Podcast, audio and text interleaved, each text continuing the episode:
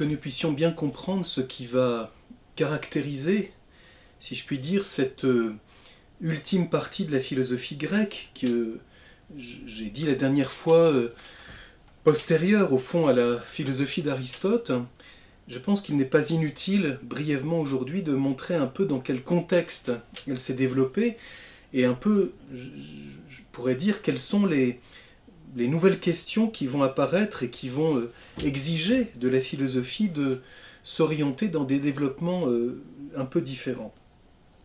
On peut dire euh, grosso modo, bien sûr que ce n'est pas une date très précise, mais que ce qu'on appelle la période hellénistique de la philosophie, de la pensée, de la culture grecque, s'étend grosso modo du moment où se développe l'empire d'Alexandre, puis euh, son morcellement. Il ne faut pas oublier qu'Alexandre meurt en 323 avant Jésus-Christ et que Aristote, qui a été d'ailleurs son, maître, son précepteur, n'oublions pas, est mort lui en 322, donc euh, une année après. Et grosso modo, cette période euh, hellénistique s'étend du moment où se développe et finalement se morcelle l'empire d'Alexandre dans des grands royaumes qui vont, euh, euh, je dirais, euh, supprimer ou changer l'influence des anciennes cités grecques jusqu'à la conquête romaine en 146 avant Jésus-Christ. Donc c'est grosso modo une période de deux siècles, et puis ensuite il y aura tous ces développements qui vont justement naître à partir de la manière dont la culture et l'influence romaine vont intégrer, transformer, euh, voire aussi euh, se, laisser informer par la, culture et la pensée grecque. Donc, euh, qu'est-ce qui caractérise cette période? On peut d'abord dire justement c'est cela, c'est ce changement d'échelle, on pourrait dire, où on passe de, des cités grecques, y compris avec l'importance d'Athènes qui était, on le sait, qui s'est développée en ayant un empire maritime. Euh, puis, euh, donc, ce changement d'échelle qui fait qu'on quitte les cités et qu'on entre dans une vision beaucoup plus étendue. Hein. L'empire d'Alexandre s'étend, on le sait, jusque dans l'Inde actuelle. Et c'est Rome d'ailleurs qui sera l'héritière de l'empire d'Alexandre et qui deviendra ce qu'on a appelé dans l'histoire de la pensée cette capitale universelle. Par le fait même, quand l'empire d'Alexandre ensuite chute et que euh, se, développe une nouvelle, organisation politique, on voit apparaître des grands royaumes.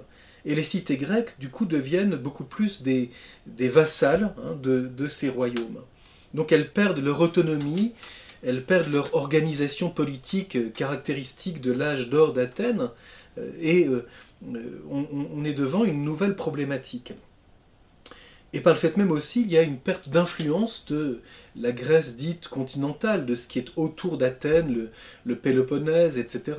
Et on, voit apparaître des nouveaux foyers, euh, on pourrait dire, certes euh, marqués par la culture grecque, par la langue grecque. Il ne faut pas oublier que jusque dans l'Empire romain, la langue de communication n'est pas seulement le latin, mais aussi le grec, qui est la langue dite de la culture. Hein, ce qu'on a appelé plus tard la koiné, c'est-à-dire ce grec commun à tout le bassin méditerranéen et qui va unifier euh, la transmission de la pensée grecque et euh, jusque euh, très tard, au 1er siècle, second siècle, troisième siècle de notre ère.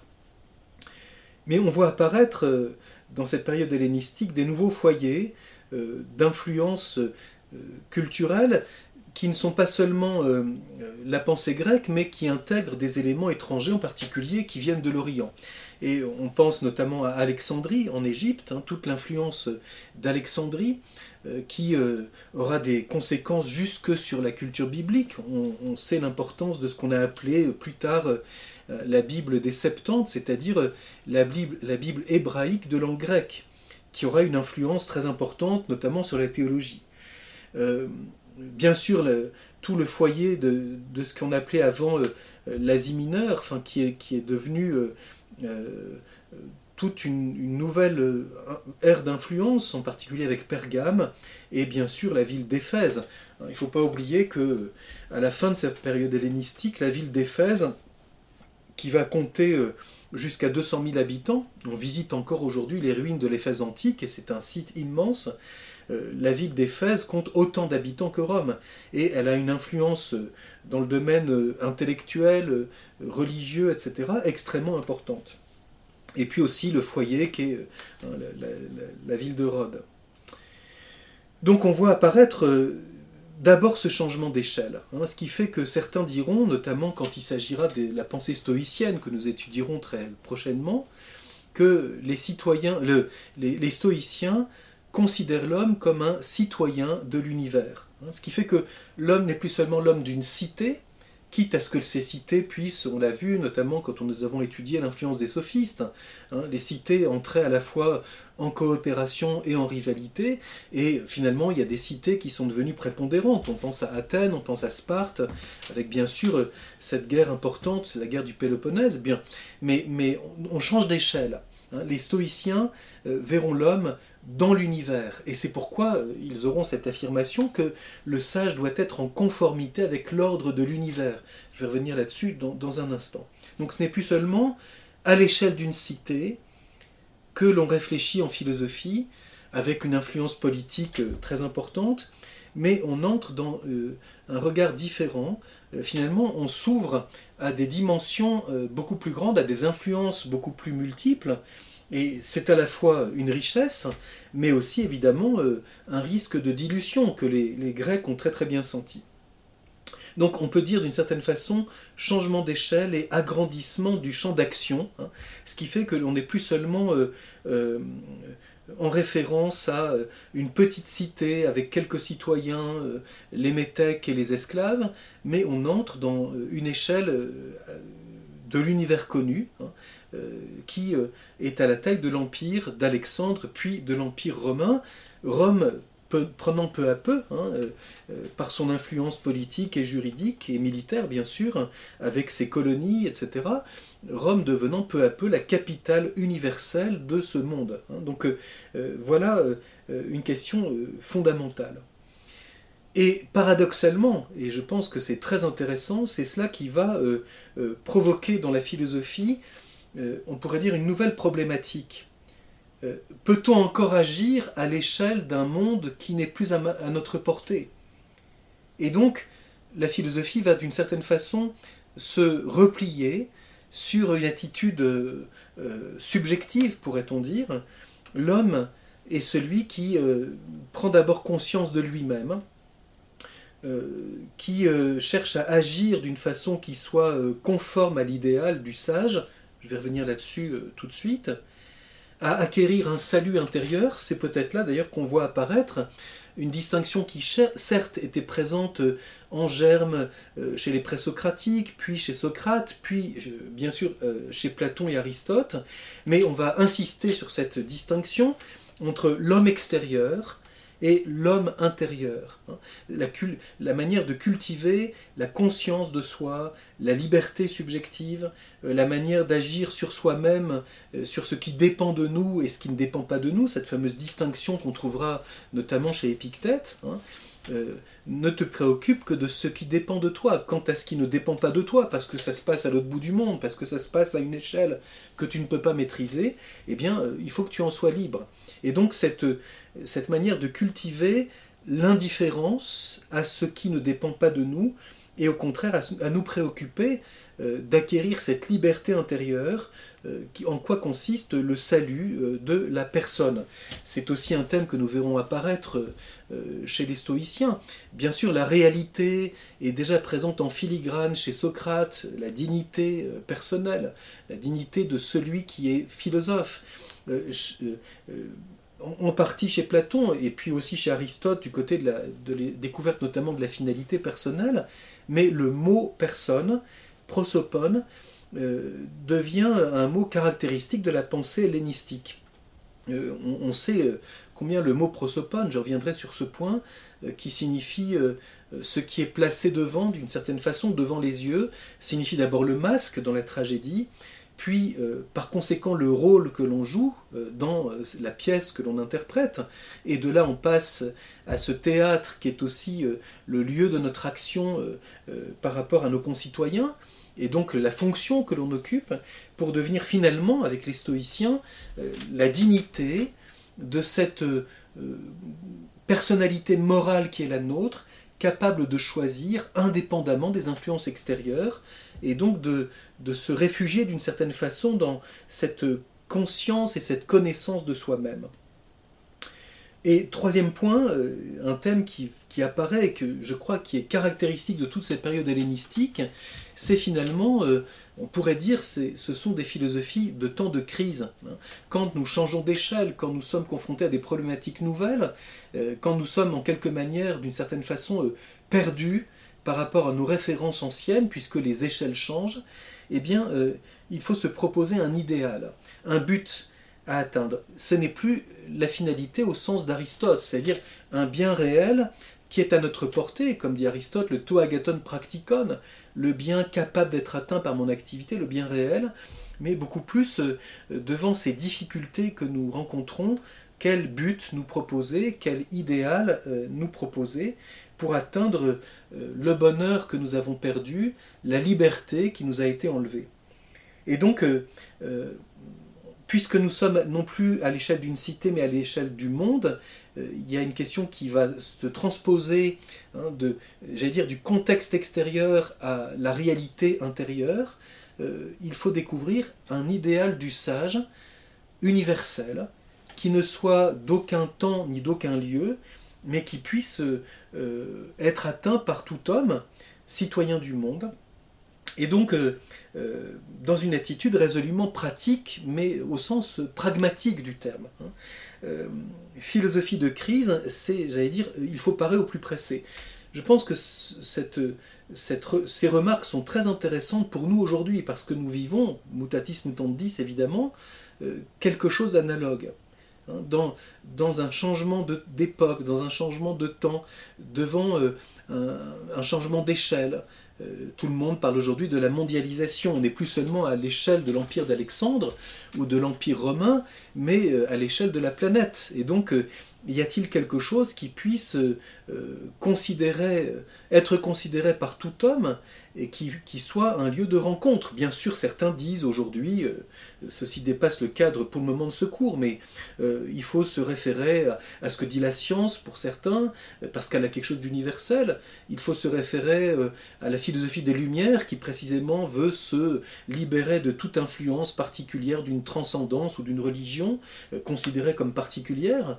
Bien sûr, ceci fait référence aux anciens régimes, et, donc il faut découvrir quelque chose qui soit un humanisme total, un humanisme universel. Euh, il y a déjà cela hein, dans la période hellénistique, sous un mode évidemment tout à fait différent d'une autre, mais qui est, euh, très marqué. Euh, et donc avec une insistance, ceci a une conséquence, nous allons le voir tout de suite, avec une insistance sur la dimension pratique, euh, entendu euh, dans ce sens tout à fait euh, immédiat. Hein. Alors bien sûr, ceci était présent déjà chez les sophistes, nous avons vu cela l'année dernière, hein. la manière dont les sophistes, dans le contexte qui était le leur, cherchaient avant tout une adaptation, une, manière de pouvoir être dans la souplesse requise pour pouvoir, selon les circonstances, atteindre le succès. Euh, nous avons vu comment Socrate, se séparant des sophistes, assume cependant leur héritage, puisque Socrate, c'est euh, avant tout un philosophe qui est sensible à la dimension pratique. Pratique entendue dans ce sens que euh, cultive l'excellence humaine qui est en toi. Alors c'est très différent des sophistes justement, puisque pour les sophistes c'est uniquement en fonction, on pourrait dire, de, des circonstances. il faut s'adapter au contexte. Euh, pour atteindre le succès. C'est en cela que réside euh, l'habileté, hein, la, sagesse au sens des sophistes, hein, qui évidemment n'est pas la sagesse euh, au sens philosophique du terme, mais une habileté.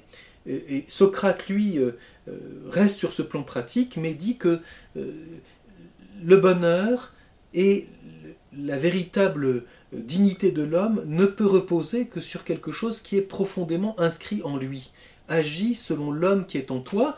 Et c'est d'ailleurs pourquoi Socrate dira que il vaut toujours mieux chercher à agir avec justice plutôt que de chercher uniquement euh, le pouvoir ou euh, la force ou le succès.